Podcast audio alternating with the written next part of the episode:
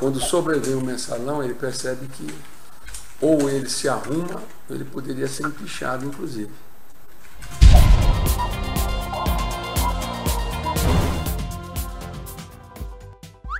Lula fatiou a Petrobras para evitar impeachment no mensalão, diz Delcídio em delação ao Ministério Público Federal.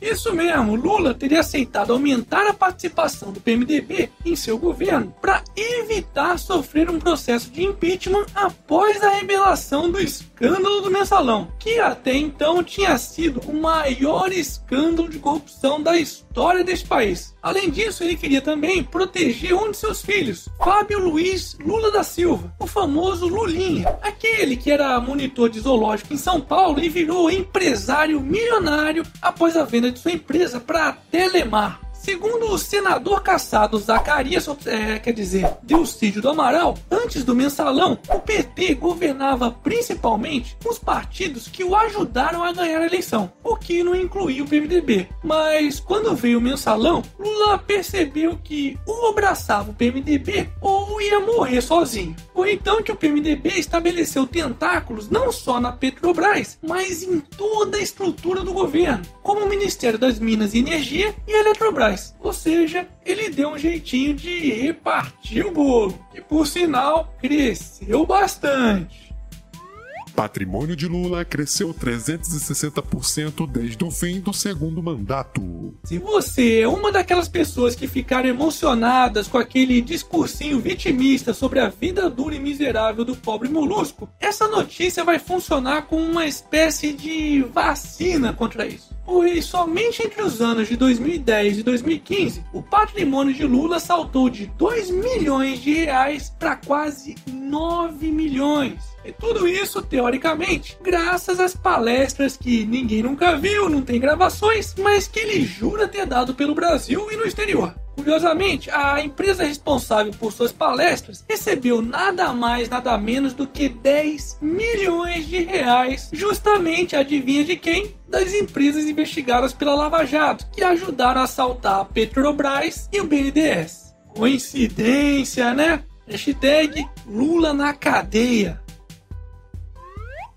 preço de imóvel pago com FGTS pode subir. Boa notícia para quem tá com dinheiro sequestrado pela porra do FGTS. Está sendo discutida uma proposta para aumentar o limite do valor dos imóveis financiados pelo sistema financeiro da habitação, que passará dos atuais 750 mil para pelo menos um milhão de reais. Ou seja, quem tiver dinheiro no FGTS poderá usar esse valor como entrada para adquirir um imóvel de um milhão de reais. Lembrando que o lixo do FGTS é de míseros 3% ao ano, mais uma taxa referencial que mal chega a 1%. Ou seja, essa merda consegue a façanha de render menos do que a poupança, que por sua vez perde para a inflação. É, e ainda tem otário que acha que isso aí é um direito. Só se for direito de se fuder, né? Aliás, fez um vídeo dando algumas dicas de como sacar o FGTS. Vou deixar o link na descrição desse vídeo, confere lá. Hashtag saca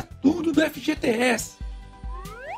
Planalto veta integralmente reajuste de defensores públicos. Dessa vez, o bananão do Temer tomou a atitude certa e vetou o reajuste dos defensores públicos. Afinal de contas, o país está em crise e as contas do governo estão completamente estouradas. Portanto, antes de virem com um papinho de querer aumentar impostos, tem que cortar na própria carne. E para quem é defensor público e não ficou muito contente com essa notícia, é simples: peça demissão e vá procurar emprego no mercado privado. Pronto. Aliás, eu quero ver se o Temer vai vetar também o aumento dos ministros do Supremo Tribunal Federal, que já foi aprovado na Câmara dos Deputados e agora está no Senado. Para quem não sabe, esse projeto aumenta a pequena remuneração dos ministros do STF dos atuais R$ 33.763 para mais de R$ 39.200 por mês a partir de janeiro de 2017. E é claro que esse aumento não vai se restringir apenas aos 11 ministros do Supremo, pois o efeito em cascata atingirá todo o judiciário, além de outros setores da administração, inclusive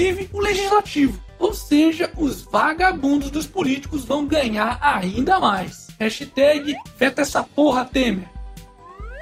Volume de serviço sobe 0,7% em julho, mas recua 4,5% ante 2015. De acordo com o IBGE, o volume de vendas do setor de serviços e comércio avançou 0,7% na passagem de junho para julho, mas não foi suficiente para superar a queda de 4,5% em relação ao ano passado. Ou seja, apesar desse pequeno avanço de 0,7% ser um bom sinal, estamos longe de poder dizer que isso seria a indicação de um início da recuperação do setor. Mesmo porque boa parte desse avanço se deve às Olimpíadas, que, como sabemos, o único legado que deixará para o país será de dívidas para os otários dos brasileiros. Hashtag legado do prejuízo. E para finalizarmos essa edição, de tanto acasalar, tartaruga centenária consegue salvar sua espécie da extinção.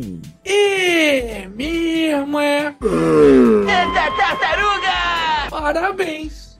E esse foi mais um Otário News com as principais notícias do dia. E aí, curtiu? Então arregaça esse botão de se inscrever aí, porque esse YouTube tá foda, viu? Ah, e já adquiriu a sua camiseta oficial do canal do Otário? Então corre lá na loja e compre a sua. Tem várias estampas super legais. E segunda-feira tem mais.